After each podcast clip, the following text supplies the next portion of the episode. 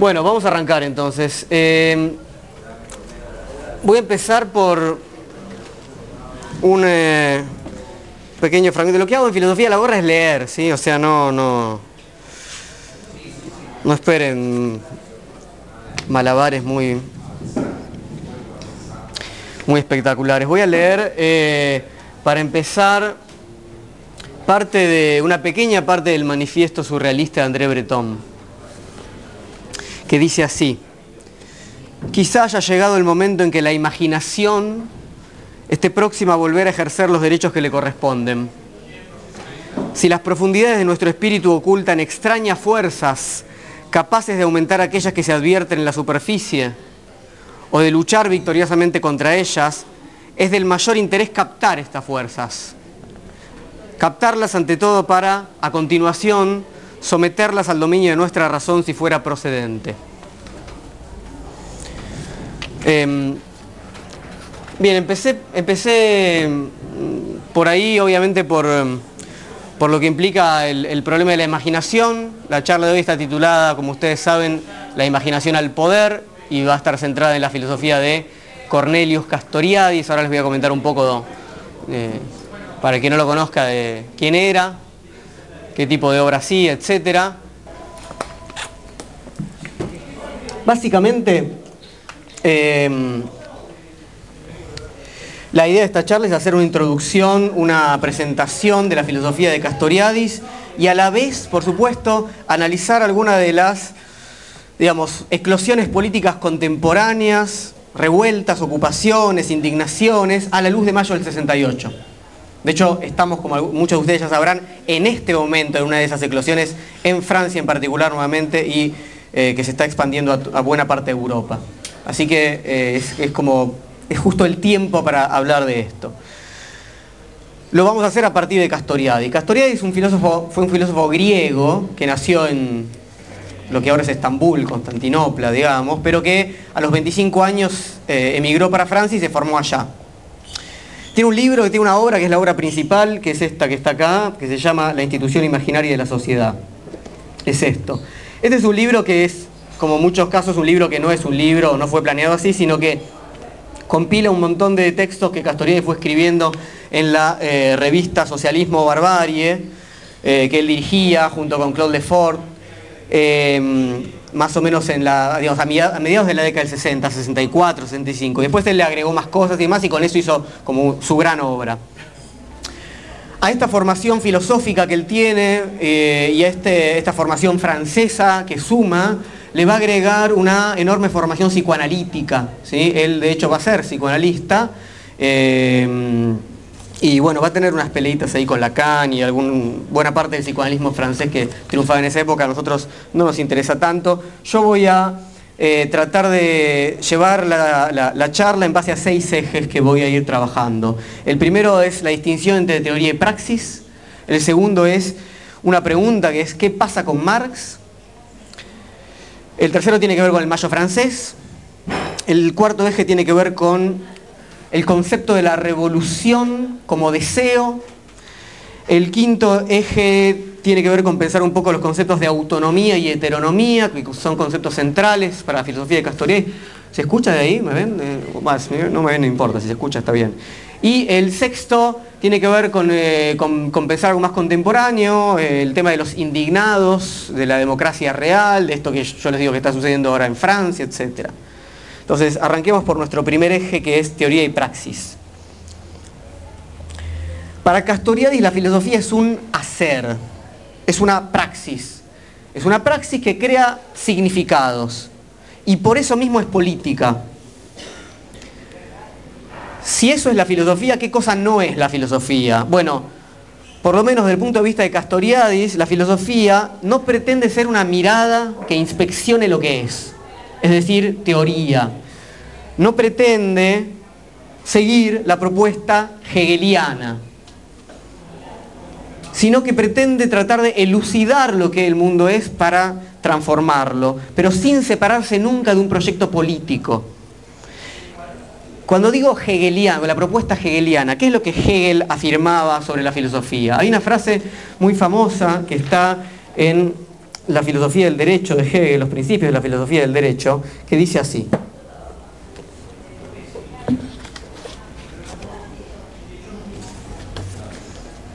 Esto es Hegel. La filosofía llega siempre tarde. En cuanto pensamiento del mundo, aparece en el tiempo solo después que la realidad ha consumado su proceso de formación y se halla ya lista y terminada.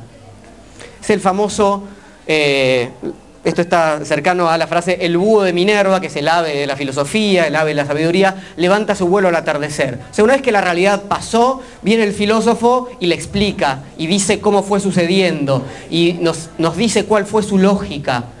Pero ¿qué significa eso? Que el filósofo no tiene nada que hacer sobre la realidad, sino solamente explicarnos, darnos la teoría que pueda dar cuenta de cómo se fue desarrollando. Pero justamente llega tarde, ya se desarrolló la realidad.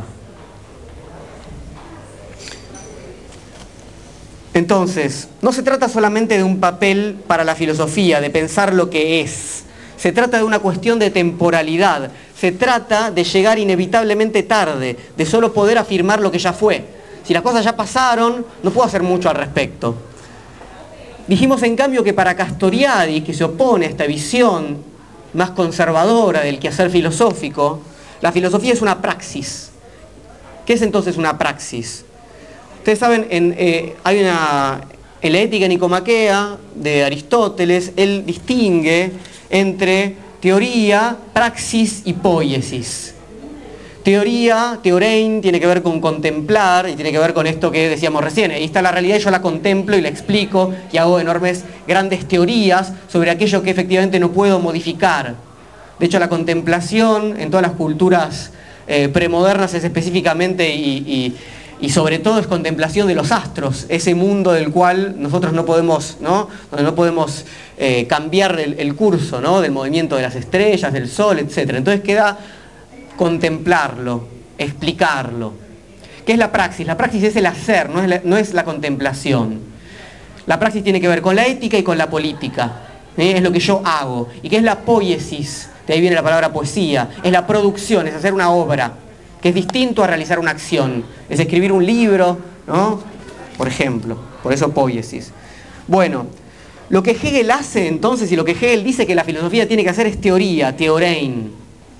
La praxis entonces no es eso, pero tiene una relación con el saber, con algo que podemos llamar teórico. Es una particular conjunción entre un saber y un hacer, que si es praxis no puede faltar ese hacer. Y ese hacer de la praxis nunca, en términos de Castoriadis, puede reducirse a una relación entre medios y fines, como pretende, por ejemplo, hacer la técnica. La técnica también es una praxis. En la praxis, el que hace, o los que hacen, porque se trata en general de una comunidad, el actor o los actores no saben perfectamente hacia dónde van y es bueno que no lo sepan ¿Por qué? Porque ni en la política, ni en el psicoanálisis, va a decir Castoriadis, ni en la educación, supongo que, y, sé que acá hay muchos docentes, en ninguno de estos casos se puede realizar un plan a priori de acción completo sobre lo que se va a hacer con el paciente, con el alumno, etc. Esas planificaciones que uno hace como docente sabemos que fracasan, por suerte fracasan, porque eso indica que no se trata de un ingeniero que hace un puente, ¿no? Y que puede hacer a priori todo el plan perfecto y eso funciona, sabe todos los materiales, etc. Entonces, les leo a Castoriadis, por fin.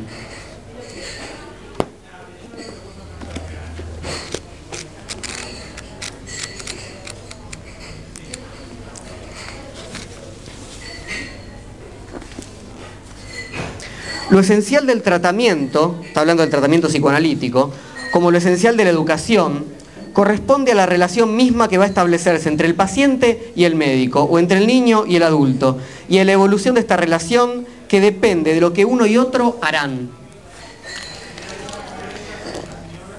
En 1937, dos años antes de su muerte, el médico neurólogo Sigmund Freud escribió un texto titulado Análisis terminable e interminable, en el que decía algo así como lo siguiente, decía, seamos comprensivos con el trabajo de los pobres analistas, porque tiene una tarea tan difícil que podríamos sumarla a las profesiones que desde antiguo se conocen como imposibles, gobernar y educar. En suma, el psicoanálisis a las profesiones imposibles, gobernar y educar. ¿Por qué gobernar, educar y analizar son profesiones imposibles? ¿Qué es lo que no se puede en ese imposible? En las profesiones posibles, como yo les comentaba, a las que también podemos llamar técnicas, veo mis recursos, ¿no? conozco mis objetivos, trazo un plan y trato de realizarlo. Por ejemplo, un ingeniero, ¿no? tengo que hacer un puente, dispongo de tales materiales, planifico costos, tiempos, etcétera, mano de obra, para llegar al objetivo final que es el puente terminado. Pero en las profesiones imposibles no tenemos un objetivo definido, completamente claro. Nadie sabe exactamente cómo quiere que el alumno termine el final del curso, salvo que uno sea muy fascista, ¿verdad?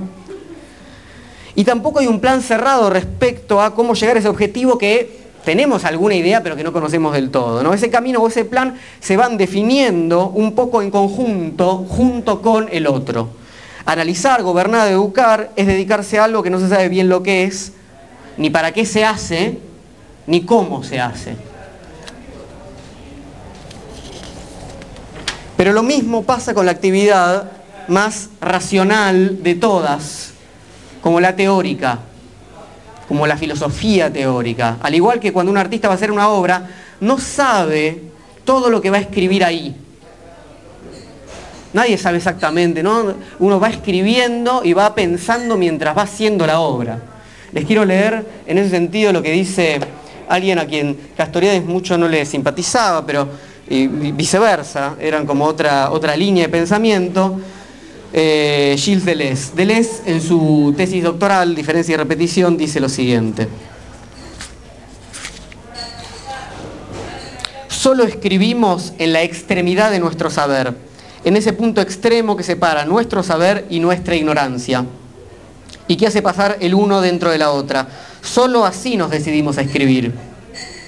Colmar la ignorancia es postergar la escritura hasta mañana o más bien volverla imposible. Si, yo sé todo lo que voy a hacer, entonces no voy a escribir.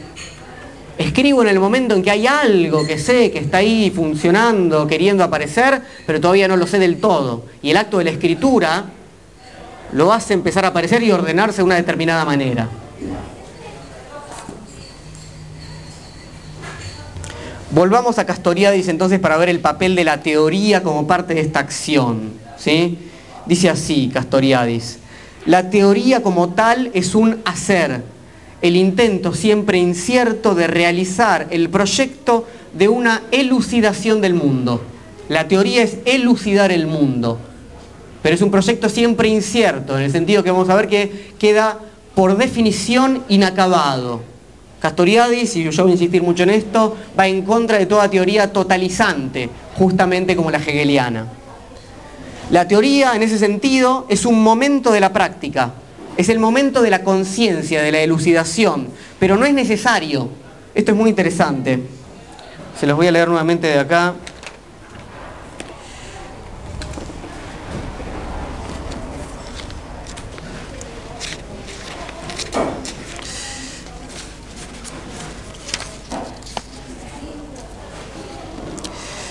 Dice, puede concebirse y hubo durante milenios una humanidad sin teoría, pero no puede existir humanidad sin hacer alguna. Para los filósofos esto es muy, muy humillante, ¿no? porque uno se cree que la, filosofía es indispensable, forma parte de la esencia de la humanidad y todos tenemos que filosofar. No, básicamente no. La filosofía es una especie de enfermedad muy rara que nació en Grecia y que todavía es una excepción.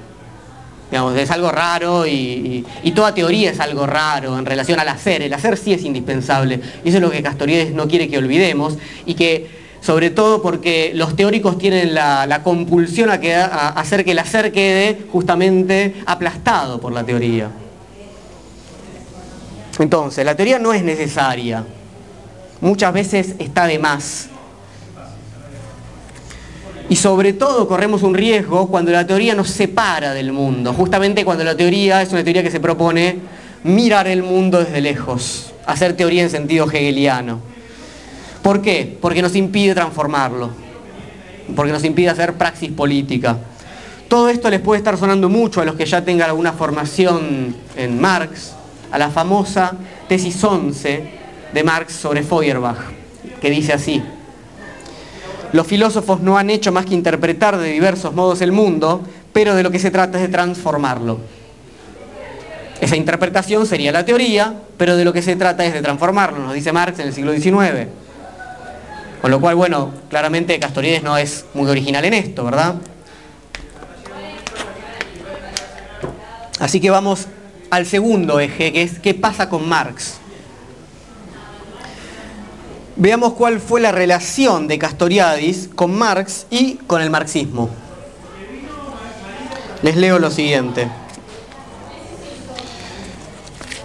Para aquel a quien le preocupa la cuestión de la sociedad, el encuentro con el marxismo es inmediato e inevitable. Esto a mí me parece fundamental, es decir, por muchos motivos y aunque uno lo pueda luego criticar o decepcionarse sobre un montón de aspectos del marxismo, tanto teórico como de los intentos prácticos de llevar a cabo distintos tipos de praxis marxista, etc., el marxismo sigue siendo hoy, y de hecho es releído y reanalizado por pensadores, un, un imán de inmensa riqueza para pensar y transformar la sociedad. Sin dudas lo sigue siendo.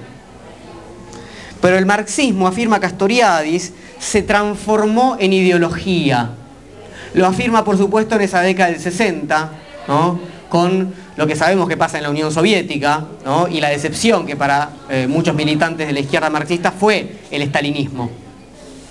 Decepción es, es, para decirlo muy suave, ¿verdad? Es decir, ¿qué es que el marxismo se transforme en ideología? Marx fue el que nos enseñó que la ideología justamente es un discurso que encubre la realidad, una falsa conciencia que no nos deja ver lo que sucede. ¿Y qué es lo que sucede para Castoriadis en ese momento? Bueno, en la Unión Soviética, un Estado burocrático, un Estado burocrático que no le da el poder a los trabajadores, bueno, más allá de las cosas terribles que hacía. Ya en 1948, mucho más tempranamente, Castoriadis se separa del Partido Comunista y en 1973 escribe un libro que se llama La sociedad burocrática, que ya sabemos a quién está dirigido, ¿verdad? Entonces él dice lo siguiente, cito, habiendo partido del marxismo revolucionario, hemos llegado al punto en el que había que elegir entre seguir siendo marxistas o seguir siendo revolucionarios.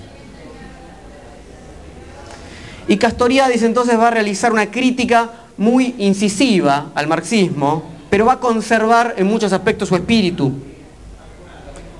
La pregunta importante, por supuesto, es si todo marxismo y si toda revolución socialista van a terminar corriendo la misma suerte, degenerando en ideología conservadora de una u otra manera.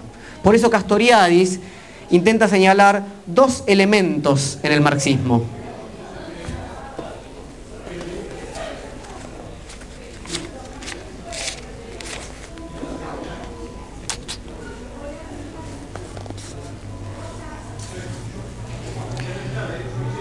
Hay en el marxismo, cito a Castoriadis, hay en el marxismo dos elementos cuyo sentido y suerte históricos han sido radicalmente opuestos. El elemento revolucionario estalla en las obras de juventud de Marx. Aparece además de tanto en tanto en sus obras de madurez, reaparece a veces en las de los más grandes marxistas, Rosa Luxemburgo, Lenin, Trotsky, resurge una, resurge una última vez en Lukács. Su aparición representa una torsión esencial en la historia de la humanidad.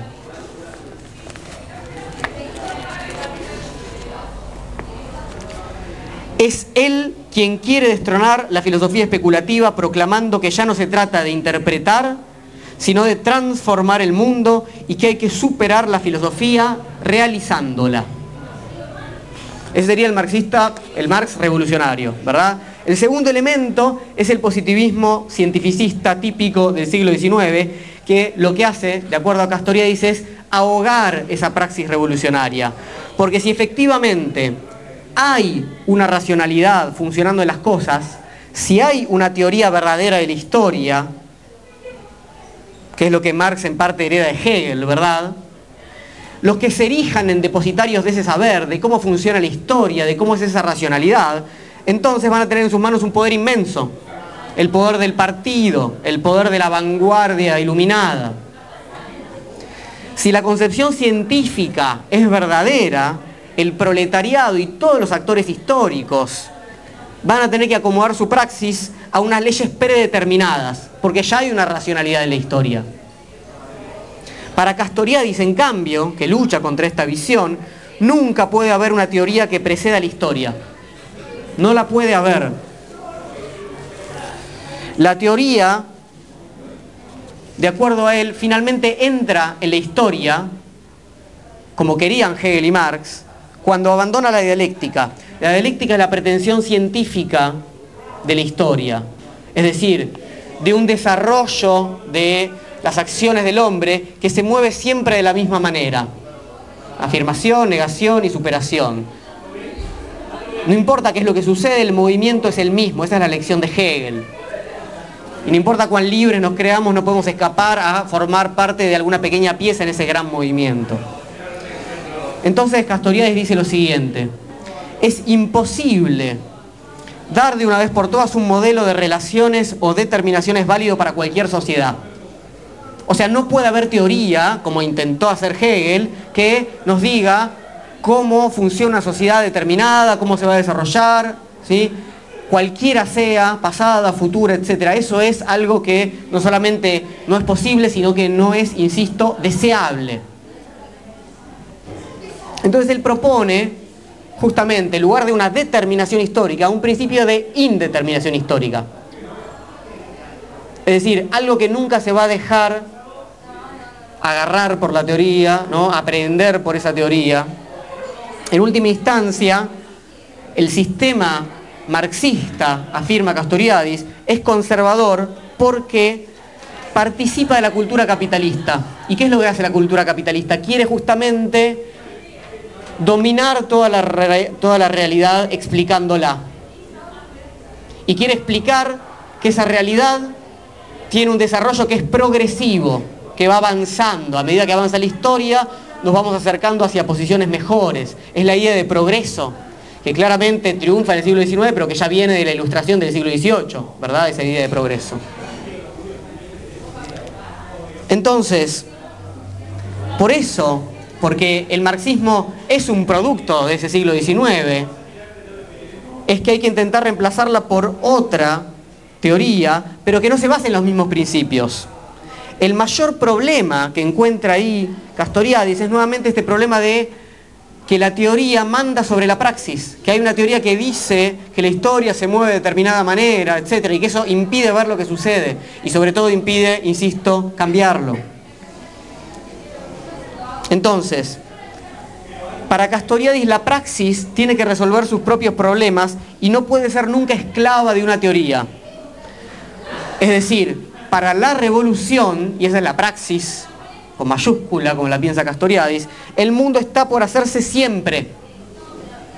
Y eso es irrenunciable. ¿Qué quiere decir que está por hacerse? Que nunca, insisto, que nunca conozco esas reglas de ese mundo. Que hacer la revolución implica pensar juntos esas reglas nuevamente. Voy a leerlo, que lo dice más lindo.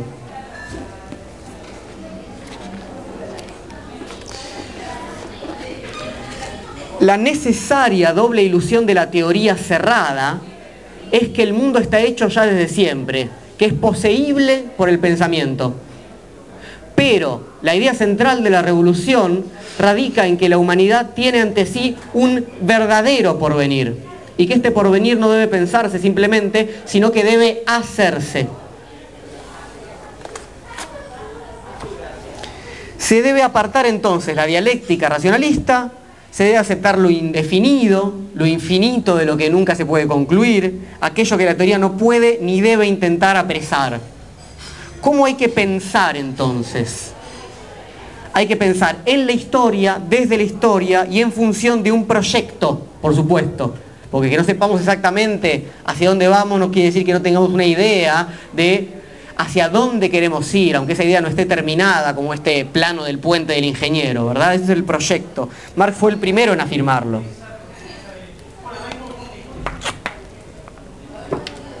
Esto es una paradoja presente en todo intento de pensar la historia, es decir, por lo menos en el modo en que Castoriadis intenta hacerlo. Esta paradoja de que, bueno, tenemos que ir para allá, pero no sabemos bien dónde es ese allá. Bueno, sí, dice Castoriadis, lo primero que tenemos que aceptar es, es ese punto de indeterminación, porque si no, ahí aparece el verdadero problema. Y es un problema al que se van a dirigir justamente los conservadores. El problema de decirnos, ah, bueno, entonces, a ver, mostrame cuál es tu plan. ¿Vos querés cambiar la sociedad? Bueno, vení, mostrame, decime, ¿qué, qué es lo que querés vos hacer? Vos no sabés bien exactamente. Vos tenés un, proyecto de que algunas cosas cambien y que quizás así algunas cosas sean mejor, pero no puedes presentar ese plano del ingeniero. Y está bien, dice Castoriadis. Porque en el momento en que vos lo haces, ahí es donde vos vas a acomodar a todas las fichas ahí. Y ese acomodar las fichas quiere decir personas. Y eso es violento. Y eso es muy violento. Entonces, hay que aceptar que eso no es una falta. Hay que aceptar que se trata de la única posibilidad de hacer una lectura significativa de la historia. ¿Qué quiere decir eso? Partir de lo que hoy en día tenemos como significaciones. Las significaciones son, un concepto principal para Castoriadis. Significaciones quiere decir básicamente lo que hace que entendamos el mundo de una manera o de otra, ¿verdad? Lo que hace que las cosas signifiquen una cosa u otra. Lo importante es que esas significaciones no son trascendentales, es decir, no son ahistóricas. Las hacemos en cada momento. Las hacemos y por eso las modificamos. Y por eso lo que tenemos que hacer es luchar en el ámbito de la significación. Hacer praxis no es simplemente ir a la plaza, implica ir a la plaza, ¿sí? pero implica también luchar por las significaciones. Entonces, insisto, no hay un más allá, no hay una teoría acabada desde la que mirar e interpretar el mundo en el que estamos. Eso quiere decir que no hay significaciones trascendentales. Lo mejor que se puede hacer es tratar de entender, y eso es lo que Castoriadis llama elucidación, cuáles son esas significaciones. Porque uno significa el mundo sin saber cuáles son las significaciones a través de las cuales uno significa ese mundo. Eso es algo así como, en, en otras palabras, un poco más simples quizás, tomar conciencia. En palabras que vienen de la tradición marxista, ¿no? Quitarse de encima un poco la falsa conciencia y tomar conciencia justamente de cuáles son esas significaciones y de que son históricas y que entonces son cambiables. Pero en ningún caso pueden, por definición, agotar ni fijar su objetivo histórico. Toda historia entonces es para Castoriadis siempre reinterpretable y debe serlo en cada sociedad. En cada sociedad hay que volver a reinterpretar toda la historia. Ni el marxismo ni ninguna teoría puede plantarse conteniendo el punto de vista del proletariado o de cualquier grupo subyugado, porque son esos mismos grupos los que tienen que crear sus propias significaciones para esa historia de la cual forman parte, sus propios problemas, las lecturas de sus propios problemas, las soluciones a sus propios problemas. Uno no le puede, ¿no? Como, como, como hace la vanguardia, decirle, ustedes, ¿no? obreros, tienen que hacer tal cosa, esperen para que las condiciones estén dadas, ahora no sé qué otra cosa, ¿se entiende? No puede haber más lectura privilegiada, dice Castoriadis. No puede haber más lectura unívoca de las leyes históricas. Hay que acabar con la pretensión de totalización histórica. Si la historia fuera racional, no existiría lo que Castoriadis llama el problema primero de la práctica. ¿Cuál es el problema primero de la práctica? Asignarle a las cosas significaciones individuales y grupales a lo que no lo tiene. Si esa teoría ya estuviera en algún lugar, ¿no? en el intelecto divino o en la filosofía de Hegel o en la de Marx, no tendríamos que asignarle significados a las cosas, tendríamos que simplemente entender esa teoría. Esa teoría nos haría que todo tenga sentido. Pero todos con un poco de honestidad sabemos que hay muchas cosas que carecen de sentido y que tenemos que tratar de encontrarlo nosotros y con los otros. ¿Se entiende cuál es el problema?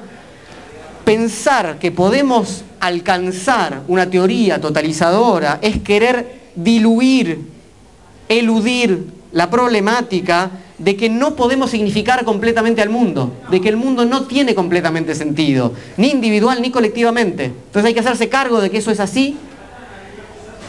Y eso no quiere decir entonces no irnos a, nuestra casa y llorar, ¿no? ni quedarnos en un rincón, sino efectivamente realizar ese trabajo de significación pero sin pensar que ahora por fin descubrimos cuál es la significación ¿no? universal de una vez y para siempre y entonces se la impongo a los demás.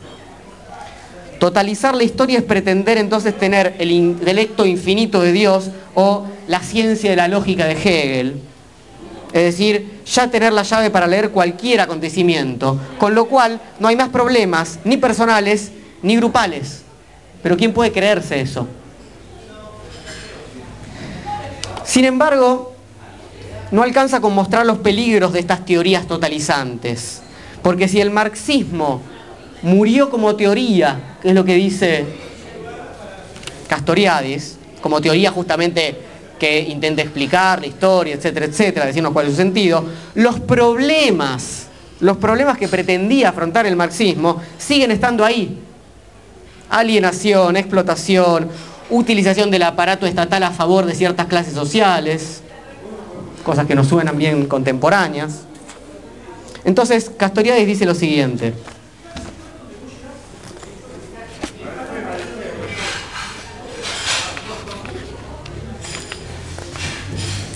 La cuestión no es establecer de una vez por todas una nueva teoría, una más, sino formular una concepción que pueda inspirar un desarrollo indefinido y sobre todo que pueda animar e iluminar una actividad efectiva.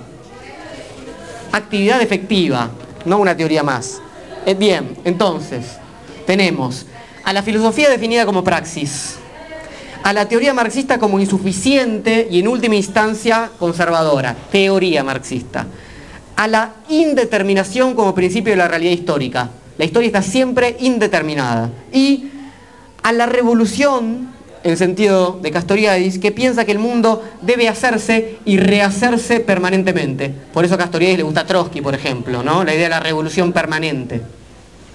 Faltan todavía algunos conceptos fundamentales que vamos a ver, como ya les adelanté, autonomía, lo instituido, lo instituyente y por supuesto lo imaginario. Pero quiero que vayamos al eje 3 que era, como yo les había comentado, el mayo francés. Seguramente muchos conocen los, eventos del Mayo francés y aunque como todo hecho histórico justamente sigue estando abierto a la interpretación y a la significación, y de hecho el Mayo francés es uno que se escapa bastante a, a esta significación cerrada, hay algunos puntos clave que lo transformaron efectivamente en algo singular que marcó hasta el día de hoy muchas de las formas de acción política. En principio, que tuvo una enorme participación de estudiantes y profesores universitarios, el Mayo francés. Segundo, que hubo una identificación con muchos grupos de izquierda, pero que en muchos casos estaban por fuera de los partidos tradicionales, que hasta ese entonces eran los que jalonaban este tipo de cosas. Es decir, una revolución por fuera de los partidos. Tercero, una deliberación permanente en asambleas y una coordinación, por decirlo así, espontáneamente planificada, ¿no? mucha espontaneidad en esa planificación. Cuarto, la importancia de la presencia, la toma y la ocupación de ciertos espacios públicos, universidades, plazas, calles.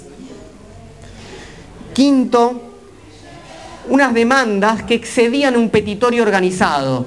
Por ejemplo, no sé, queremos trabajar ocho horas o queremos el aumento de. Unas demandas que excedían lo que un petitorio organizado podía presentar. Y sobre todo, que negaban los rasgos más cerrados de un orden imperante para abrir otros rasgos nuevos. Y por último, una proliferación de creaciones artísticas, creativas, expresivas, frases pintadas, afiches, de una originalidad, de una fuerza simbólica enormes, que son famosísimas hasta nuestros días y que es lo que yo elegí para poner ahí ¿no? en el afiche, una de las pintadas, de la mano con la fábrica, la lucha continúa, y la frase también que elegí. Les voy a leer algunas. Les voy a leer algunas de un libro que a mí me gusta mucho porque lo que hace es, esta es la imagen para los que no vieron el afiche. Y la frase la imaginación al poder también es de esas frases anónimas que se pintaban en las paredes, de, eh, sobre todo de París en esa época.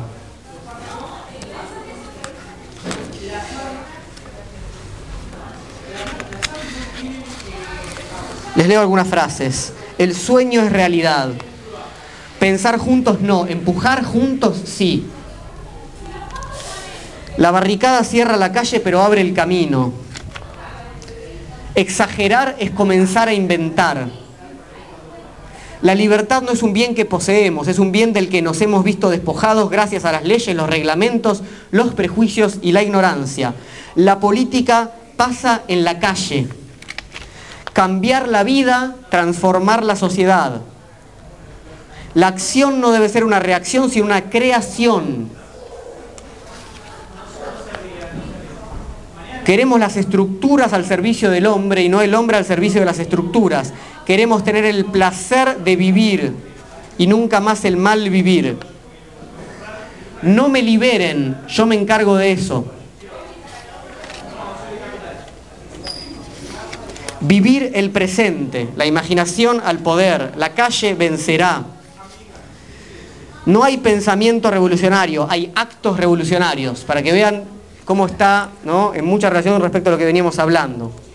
La política pasa en la calle, el que, la frase que yo también puse ahí en el afiche que dice, en una sociedad que ha abolido toda aventura, la abolición de esta sociedad es la única aventura posible. Bien.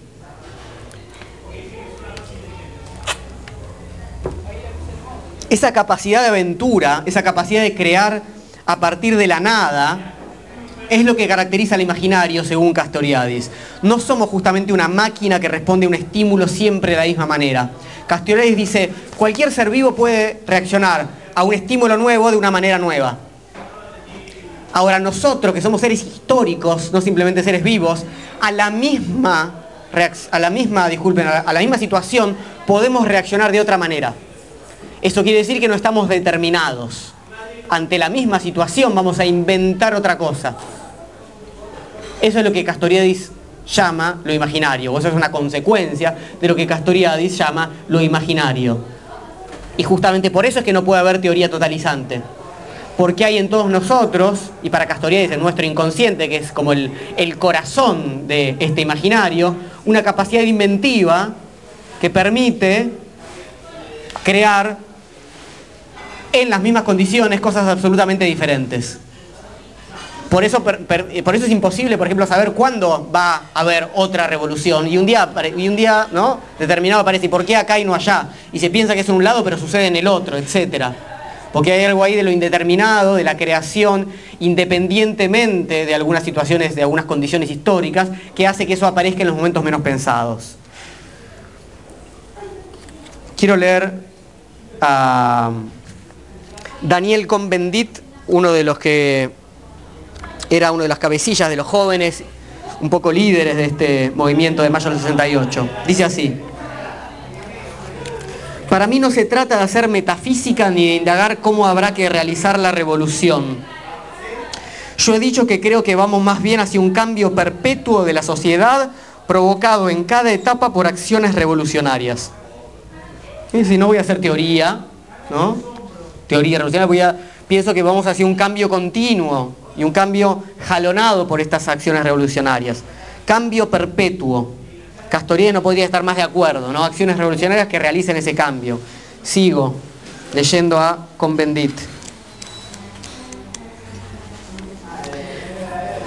En determinadas situaciones objetivas, con la ayuda de una minoría activa, la espontaneidad retoma su lugar en el movimiento social. Es ella la que promueve el avance y no las órdenes de un grupo dirigente.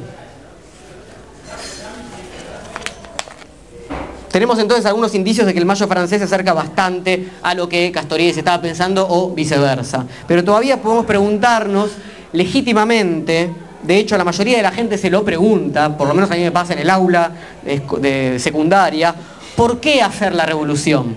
Si así estamos bien. ¿No? Pero ¿para qué tanto quilombo si así estamos bien? Bueno, algunos creen estarlo. Castorides dice algo muy interesante al respecto, y es algo que es largo, pero se los tengo que leer sí o sí. Dice, no es que tenemos que hacer la revolución porque la historia vaya ¿no? inevitablemente hacia la revolución. Tenemos que hacer la revolución sí y solamente sí es nuestro deseo. Ahí está el costado psicoanalítico ¿no? de Castoriades. Y él dice, bueno, este es mi deseo, yo lo elucido, es decir, me hago consciente de que este es mi deseo, y lo enuncio, y quizás a alguien le venga bien. Pero si yo digo este es mi deseo, obviamente no estoy obligando a nadie ¿no? a punta de bayoneta a hacer la revolución conmigo. Digo, mirá, por acá va mi deseo, por ahí fíjate, por acá va el tuyo, y vemos.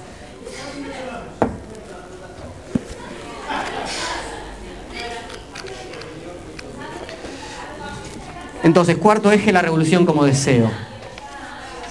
Es una, una cita que hay que volver a leer una y otra vez. Es como una página y media, es muchísimo, pero espero que valga la pena. Dice así Castoriadis. Tengo el deseo y siento la necesidad para vivir de otra sociedad que la que me rodea.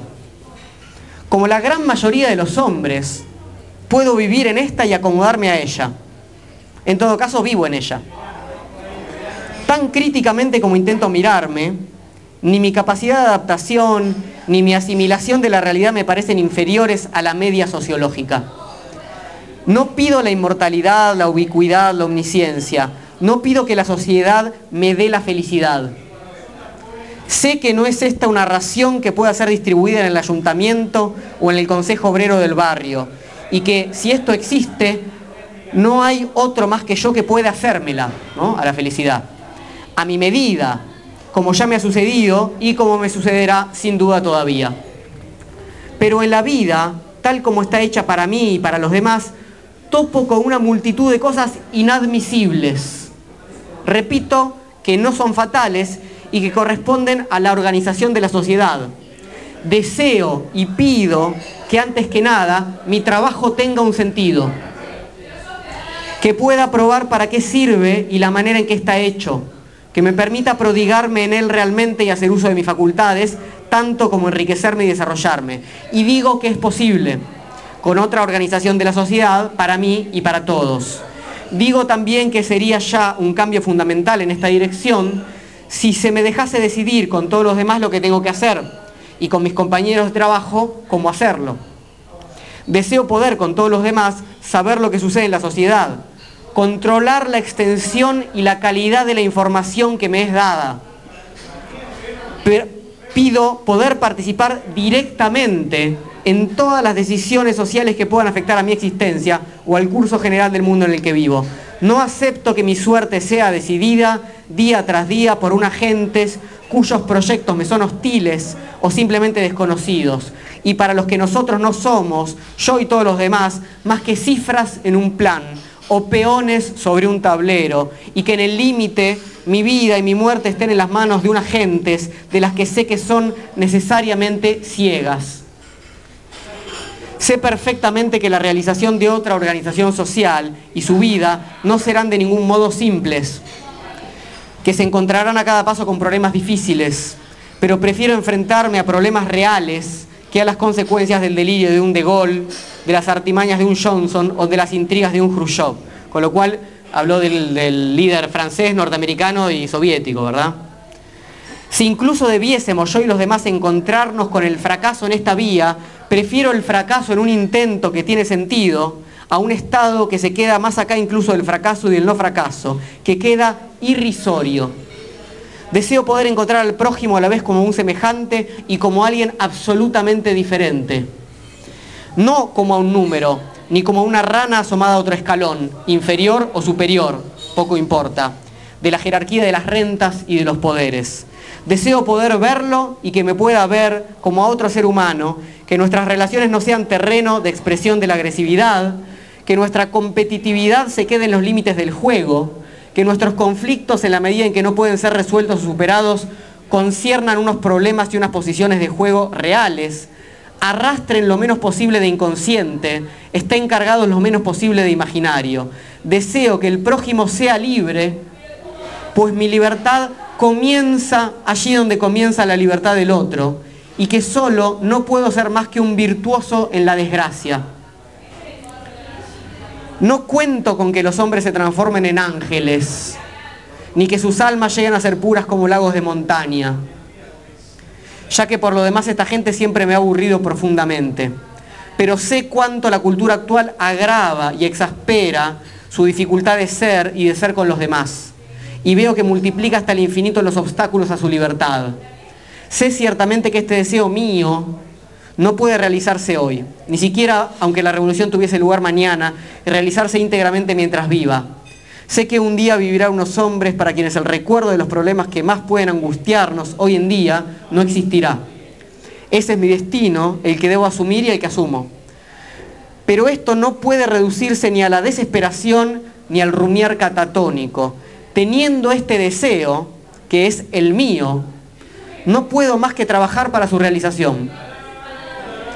Y ya en la elección que hago del interés principal de mi vida, es decir, la filosofía, en el trabajo que le dedico, para mí lleno de sentido, incluso si me encuentro en él y lo acepto con el fracaso parcial, los retrasos, los rodeos, las tareas que no tienen sentido por sí mismas, en la participación en una colectividad de revolucionarios que intenta superar las relaciones cosificadas y alienadas de la sociedad actual, estoy en disposición de realizar parcialmente este deseo. Si hubiese nacido en una sociedad comunista, la felicidad me hubiese sido más fácil. No tengo ni idea, no puedo hacerle nada. No voy con este pretexto a pasar mi tiempo libre mirando la televisión o leyendo novelas policiales.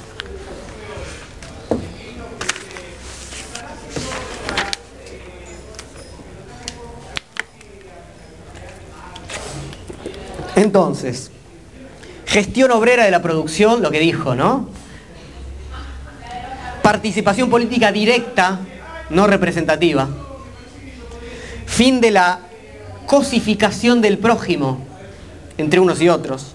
Y, en ese sentido, libertad y autonomía del prójimo. ¿no? Por eso mi libertad empieza donde empieza la libertad del otro.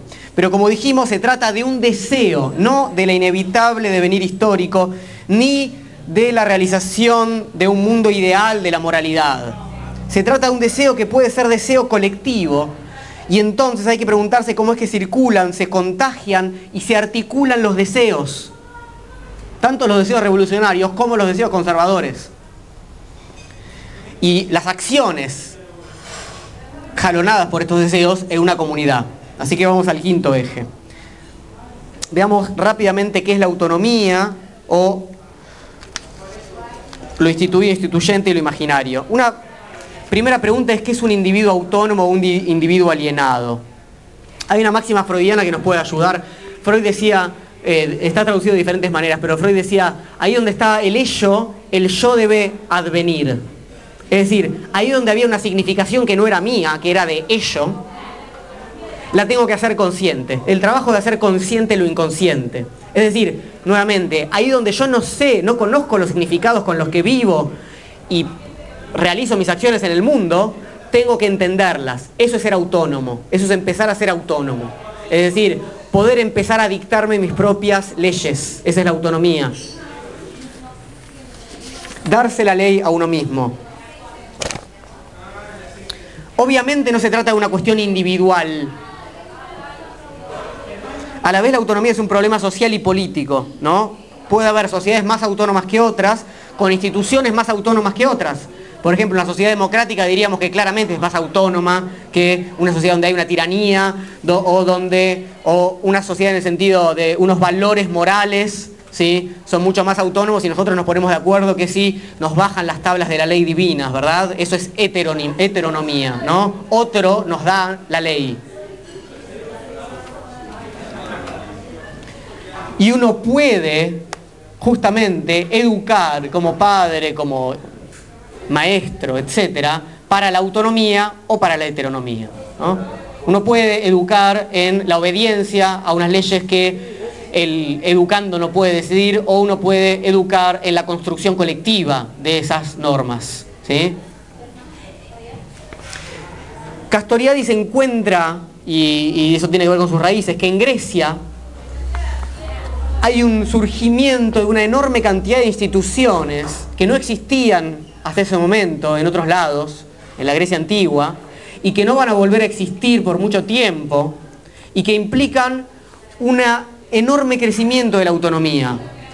Por ejemplo, la democracia, invento griego. Por ejemplo, la filosofía, forma de elucidar aquel, aquel mundo en el que vivimos de una manera racional, en un diálogo con el otro, en un diálogo compartido, donde no hay sacerdotes que nos dictan esas leyes, etc. Por eso, en un seminario que, una serie de seminarios que están compilados en, estos, en dos libritos que se llama La ciudad y sus leyes, él dice lo siguiente.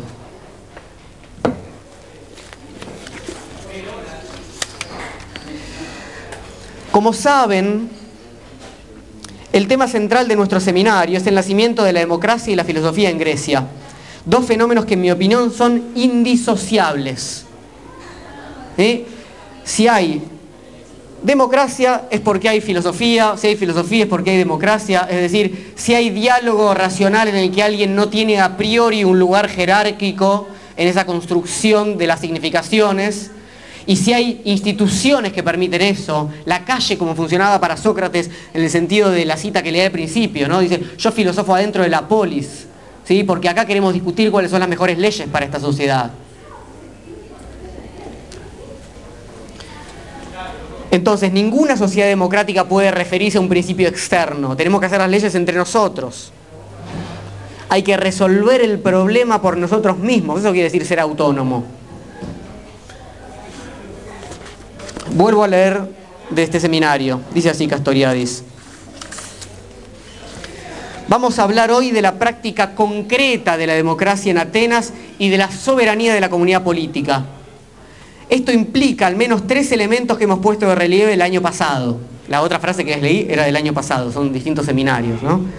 Dice, ante todo se trata del poder del pueblo y no del poder de sus representantes ya que la idea de representación política específica de la sociedad y la alienación modernas falta por completo en Atenas. A continuación, no hay posibilidad de que el pueblo sea reemplazado por los expertos, a quienes se reconoce como tales en sus respectivos ámbitos, es cierto, pero sin que puedan aspirar a tener una competencia política general que no existe. No hay ciencia de la política. No hay ciencia del gobierno. Y para terminar, se trata efectivamente de la comunidad política y no de un Estado en el sentido moderno del término, separado de la sociedad que enfrenta a este y la gobierna. Hoy en día justamente la separación sociedad-Estado es evidente, ¿no? Todo esto también implica que los miembros de la comunidad tengan una participación real en la actividad política, dice Castoriadis. Aparece entonces la cuestión de las instituciones, de lo instituido y de lo instituyente. Las instituciones para Castoriadis no son simplemente lo que nosotros entendemos por instituciones en el sentido de una universidad, un congreso, ese tipo de cosas. El lenguaje es una institución para Castoriadis. Cualquier creación cultural, comunitaria, colectiva es una institución. Los significados, entender que la democracia, por más que no lo diga en la Constitución, es siempre representativa o que no puede serlo de otra manera, es una institución. Entonces, la alienación o la heteronomía justamente se ponen en práctica cuando no nos damos cuenta que esas instituciones las creamos nosotros y nos empiezan a mandar de tal forma que nosotros no podemos transformarla. Por ejemplo, lo que sucede con Dios para este tipo de pensadores, para Castoriadis, para Feuerbach, para Nietzsche. Nosotros creamos a los dioses y en un momento los dioses aparecen gobernándonos y nosotros decimos, sí, sí, sí señor, y nos agachamos, como si no fuera algo creado por nosotros. Ese es el momento en que olvidamos que es una creación nuestra y como tal modificable. No hace falta que pensemos en Dios, ¿no? hace falta que veamos cualquier tipo de institución que una vez instituida quiere mantenerse y quiere impedir que nazcan nuevas instituciones, es decir, nuevas significaciones colectivas. Ese es el problema entre lo instituido y lo instituyente. Lo instituido le pone ¿no? freno al instituyente porque lo instituyente destruye lo instituido. Ningún sacerdote de ninguna religión quiere que nazcan nuevas religiones. Ha habido enormes guerras religiosas por eso, por las divisiones de interpretación, de significación, aún en una misma religión, ¿verdad?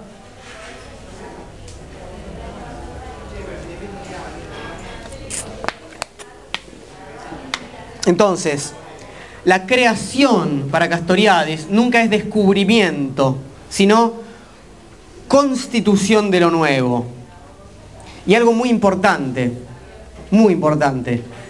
La creación imaginaria de la que estamos hablando, de las significaciones, no simplemente es creación de las soluciones para los problemas que nosotros podemos tener. No es que nos vamos a juntar a ver cómo podemos, mediante la creación, solucionar tal o cual problema. Nos vamos a juntar para tratar de pensar cuáles son esos problemas y para tratar de crear una imagen de esos problemas.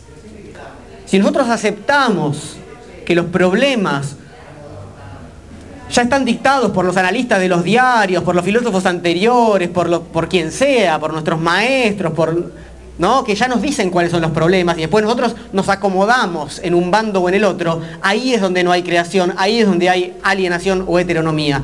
Tenemos que ser capaces de crear nuestras propias herramientas para analizar lo que sucede en cada hoy, porque cada hoy es distinto y porque no hay un problema de la humanidad, porque si no la historia no tendría sentido. Se los voy a leer en, eh, en Castoriadis porque él lo dice siempre mejor. Dice,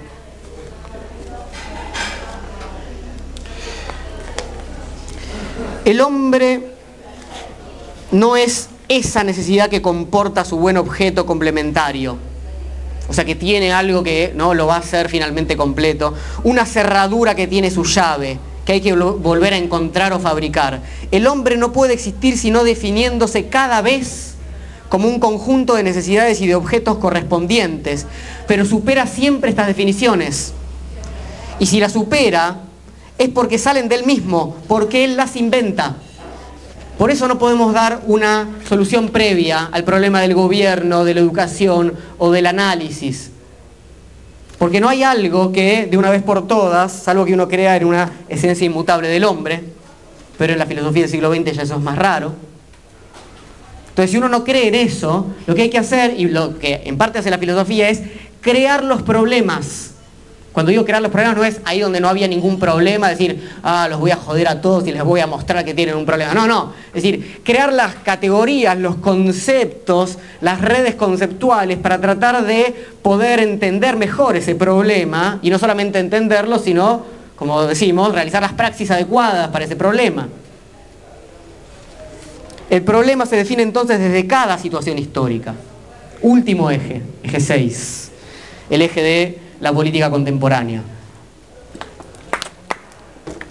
Que yo lo pensé cuando escribí esto, eh, a, mí hace, cuando fue el tema de los indignados del 15M de España, ¿sí? de la Plaza del Sol, un año después me invitaron a escribir un artículo para un libro que salió en España y yo estaba muy compenetrado en la lectura de Castoriadi justo en ese momento, me parecía que funcionaba mucho para pensar eso que estaba pasando ahí en la Plaza del Sol y escribí al respecto. Por eso esto tiene que ver con eso, pero como les comentaba, si están leyendo los diarios o, están conectados a, lo que sucede, están viendo que en Francia está sucediendo algo muy similar desde el 31 de marzo eh, y cada vez hay más plazas tomadas y esto está, eh, hoy, hoy había plazas tomadas nuevamente, acamparon en la Plaza del Sol hoy y también en plazas de Portugal, etcétera, etcétera. Con lo cual esto es, insisto, muy actual, aunque yo acá me haya remitido específicamente a un análisis que hice de lo que vi que pasaba en ese momento hace unos 5 o 6 años.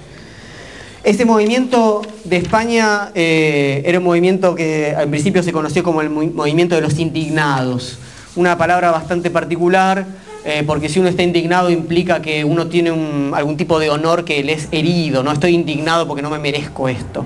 Hay que pensar un poco por qué eh, se autodenominaron de esa manera. ¿no? Claramente lo, indigno tenía que ver con ese sistema, ese sistema tenía que ver con el triunfo del neoliberalismo, ¿no? con la retirada del Estado, de un estado de bienestar que los europeos conocieron mucho mejor que nosotros, evidentemente. Hay un, pequeño texto que circuló muchísimo eh, en esos momentos, que es este mm, pequeño manifiesto que se llama Indígnate de Stefan Hessel, que ya murió, pero que en esos momentos vivía, murió hace, hace unos tres años creo, que fue un, eh, digamos, alguien que resistió al nazismo y después del nazismo fue uno de los que eh, mm, constituyó el, colectivo que hizo la Declaración de los Derechos Humanos, para que sea una idea del 48, ¿no? la Declaración Universal un tipo en, Europa muy, muy importante y, y, un referente que en estos momentos salió a decir lo siguiente. Cuando algo te indigna, como a mí me indignó el nazismo, te conviertes en alguien militante, fuerte y comprometido. Pasas a formar parte de esa corriente de la historia y la gran corriente debe seguir gracias a cada uno. Esa corriente tiende hacia mayor justicia y mayor libertad. Eso decía obviamente como a los jóvenes que ocupaban las plazas españolas, ¿no? Hace unos pocos años. Hay en el movimiento, o había en el movimiento de, de esos indignados, un genuino pedido de lo que ellos llamaban democracia real. Y esa democracia real justamente se parece mucho a lo que estuvimos viendo con Castoriades, a una democracia que no sea representativa, por eso frases como nuestros sueños no caben en sus urnas, no es simplemente eh, una cuestión artística, sino que dice mucho, quiere decir, hay algo que, que claramente no puede ser representado, lo cual quiere decir, yo no puedo, como nos invita a hacer la modernidad, ¿no? con la teoría contractualista y con la práctica que, sucede como consecuencia, ¿no? a renunciar a mi praxis política para ocuparme de mis asuntos privados. Eso es Hobbes, ¿verdad? El contrato social es eso. Yo no es simplemente tengo miedo de que los demás me saquen el fruto de mi trabajo, es yo quiero ocuparme del éxito propio, de mis negocios, de mis asuntos. No tengo tiempo para ocuparme de lo público. No tengo tiempo, quiere decir, también no tengo las energías. Entonces renuncio a eso y, entonces me enriquezco más. Ahora, si yo quiero que haya algo así como una democracia directa, sea eso como sea y se articule como se articule, yo tengo que estar dispuesto a ocuparme de eso. Entonces hay que ver, y eso es parte de lo que se discutió en ese momento, si estos indignados lo que estaban pidiendo era tener una vida, que participar activamente en política de eso, o querían que les devuelvan las ayudas sociales que les estaban sacando, cosas que efectivamente, como les comentaba, se discutieron en ese momento. Les digo algo que dijo Castoriadis acá cerquita, en el año 93 y en Montevideo. En una conferencia, cuatro años antes de su muerte, Castoriadis murió en el 97.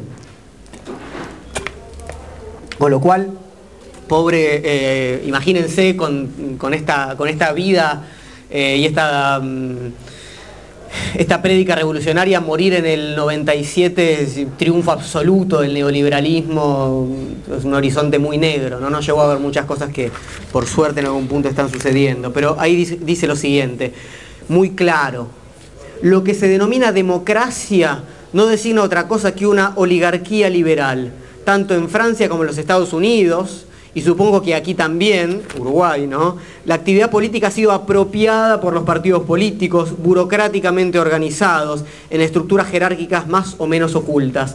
En ese sistema oligárquico el ciudadano queda excluido de la política. En ningún lado encontramos un ciudadano responsable o una colectividad reflexiva, deliberativa y con posibilidades de participación.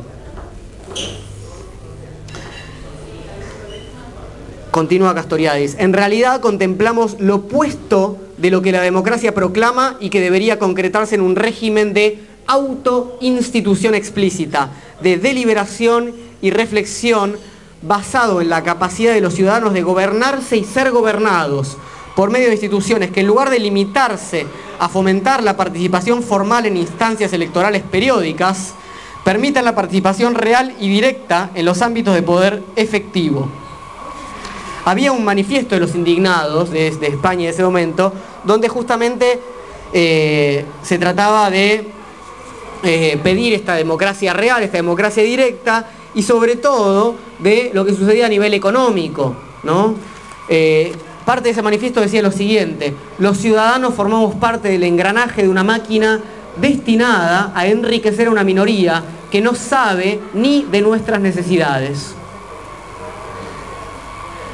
En la institución imaginaria de la sociedad, Castoriadis decía lo siguiente, los sistemas vigentes provocan rechazo, aparecen sosteniendo sociedades donde reina un vacío total de significación o cargadas de significaciones vacías, incapaces de autosustentarse. El único valor es el del dinero, el éxito en los medios y en las esferas de poder. ¿Qué es lo que entonces estaba pidiendo en esas plazas y qué es lo que se pide en las plazas de hoy en día? Castoriadis diría que se trata de una demanda de autonomía. Estamos indignados porque nos dimos cuenta de que efectivamente nosotros no estábamos gobernando y que cuando queremos hacerlo, las instituciones creadas para el gobierno nos impiden llegar a ese gobierno. Discusiones que se dan hasta hoy en día también en lo que significó eh, eh, la deriva de esos indignados, que como ustedes saben derivó en un partido político muy importante, Podemos, en España, y un grupo de gente que no apoya ese partido a pesar de formar parte de esas, de esas manifestaciones, conocidas también como mareas, que justamente no quieren entrar en el, en el mundo de la representación, porque dicen que esa es la trampa. Una discusión que, que, muchos intelectuales eh, están teniendo y sobre todo a partir de, bueno, de un, de, esta participación de Podemos en las elecciones. Entonces, ¿alguien tiene hora? Para saber cómo los estoy matando. Bueno, 20, los estoy asesinando, perfecto, ya, ya voy llegando hacia el final. Em, lo siguiente, bien. Porque me interesa sobre todo que hablemos y me parece que lo central ya está. Eh, les quiero leer alguna cosa. Eh, googleen, o háganse amigos o sigan en su Facebook a un señor que conocerá por lo menos indirectamente. Recuerdan, algunos recordarán el libro Ética para Amador y Política para Amador de Fernando Sabater. libro que se leyó mucho en, los 90, me parece, ¿no? Sobre todo. Bueno, Amador, Amadorcito, es ahora un muchacho grande. Amador Fernández Sabater. Amador Fernández Sabater eh, es un, eh, intelectual muy lúcido de estos movimientos, del movimiento en España, eh, del movimiento en Francia, en español para nosotros, y, está discutiendo muchas de estas cosas, digo, para quienes les interese la praxis política hoy en Europa, eh, de este tipo de praxis política directa. Eh, Amador Fernández Sabater es uno de los más lúcidos en este sentido. Y les leo algo que está en una entrevista y tiene que ver con lo que hablábamos. Dice, no hay respuesta a la pregunta policial por la identidad. ¿Quiénes son? ¿Qué quieren? ¿No? Los indignados del 15M. Estamos en huelga de identidades. Somos lo que hacemos queremos lo que somos. El 15M es una fuerza política, pero antipolítica. Plantea preguntas radicales sobre las formas de organizar la vida en común que no caben y trastocan el tablero de ajedrez político. Neutralizar esa potencia de interrogación pasa por asignarle una identidad. Son estos, quieren esto. Los políticos de los medios presionan para que el 15M se convierta en un interlocutor válido con sus propuestas, programas y alternativas. Saben que una identidad ya no hace preguntas, sino que ocupa un lugar en el tablero o aspira a ello. Se convierte en un factor previsible en los cálculos políticos y las relaciones de fuerzas. Se vuelve gobernable. Hay mucho de Foucault en esto que dice eh, Amador Fernández Sabater, ¿no? La pregunta por la identidad es una pregunta policial.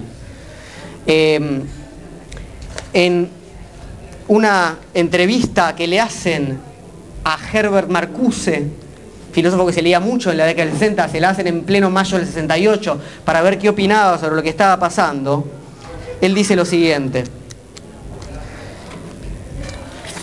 Le preguntan, dice, por más que admiremos la combatividad y el radicalismo de los estudiantes, ¿no puede inquietar el hecho de que el contenido de sus movimientos aparezca muy confuso?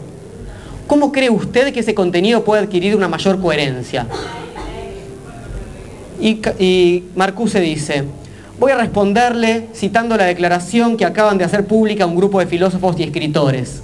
Sartre, Lefebvre, Lacan, Blanchot, Gloss, Claude Roy, bueno, y él mismo y con quienes estoy enteramente de acuerdo en lo que dicen. Y cita, estamos dispuestos a afirmar que frente al sistema establecido, el movimiento estudiantil es de una importancia capital y quizás decisiva, ya que sin hacer promesas y por el contrario descartando toda afirmación prematura, opone y mantiene una potencia de rechazo capaz, creemos nosotros, de abrir un porvenir. Y sigue Marcuse, los estudiantes no tienen sin duda una visión precisa y detallada de la sociedad que quieren, lo que por otra parte sería prematuro e irresponsable de su parte, pero saben perfectamente lo que no quieren. Y en la fase actual, que es de preparación y no de revolución, es suficiente. Como verán, muy cercano a lo que estaba afirmando ahí Amador Fernández Abater respecto a cuidado cuando frente a un movimiento de este tipo, que sale sobre todo, y en todos los casos sale indignado ¿no? Porque ese es el primer movimiento, nos, quitan tales derechos. Salimos indignados a decir eso. Bueno, ¿qué, ¿qué, queremos? Para empezar no queremos eso. Y ahí se empieza a tejer otra cosa, se empieza a cocinar otra cosa con esas asambleas y esa participación horizontal. Se empieza a circular la pregunta por la praxis política, por una praxis política que nos llega ya en tercera persona, que no sea ya representativa. Dos citas más y termino. Ya que lo nombramos a Foucault. Foucault quedó enterrado acá, pobre.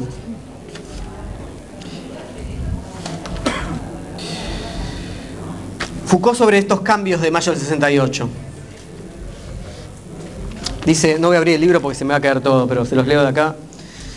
Dice así, los cambios producidos por mayo del 68 no se deben a los partidos políticos, sino que resulta de muchos movimientos. Estos movimientos sociales han cambiado verdaderamente nuestra vida entera, nuestra mentalidad, nuestras actitudes y las actitudes y mentalidad de otra gente, de gente que no pertenece a estos movimientos. Esto es muy importante y positivo, dice. Se trata de una lucha prolongada, terminé ahí con la cita de Foucault entonces, se trata de una lucha prolongada, indefinida, contra todo intento de afirmar un fin de la historia. El campo de batalla de esa lucha es la significación. Es decir, cómo vamos nosotros a poder crear nuestras propias herramientas para entender los problemas que tenemos y luego las soluciones adecuadas, las instituciones adecuadas. Y lo imaginario es el poder mismo. ¿Por qué lo imaginario es el poder? Porque lo imaginario es la capacidad creadora que no se deja encerrar en ninguna teoría que ningún filósofo, por más genio que sea, pueda pensar, para realizar esa creación de problemas y de soluciones y de praxis. Lo imaginario es el motor que nunca para, que justamente instituye una y otra vez nuevas formas de pensar y hacer con los demás. Finalizo entonces con una cita de Castoriadis y paso a pedirle su dinero. No sé dónde quedó el libro. Acá está.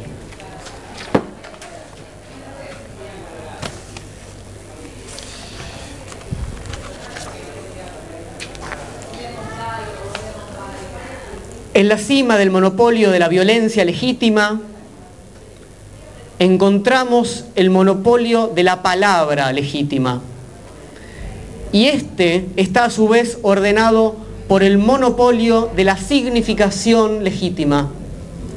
El amo de las significaciones sienta cátedra por encima del amo de la violencia. Gracias.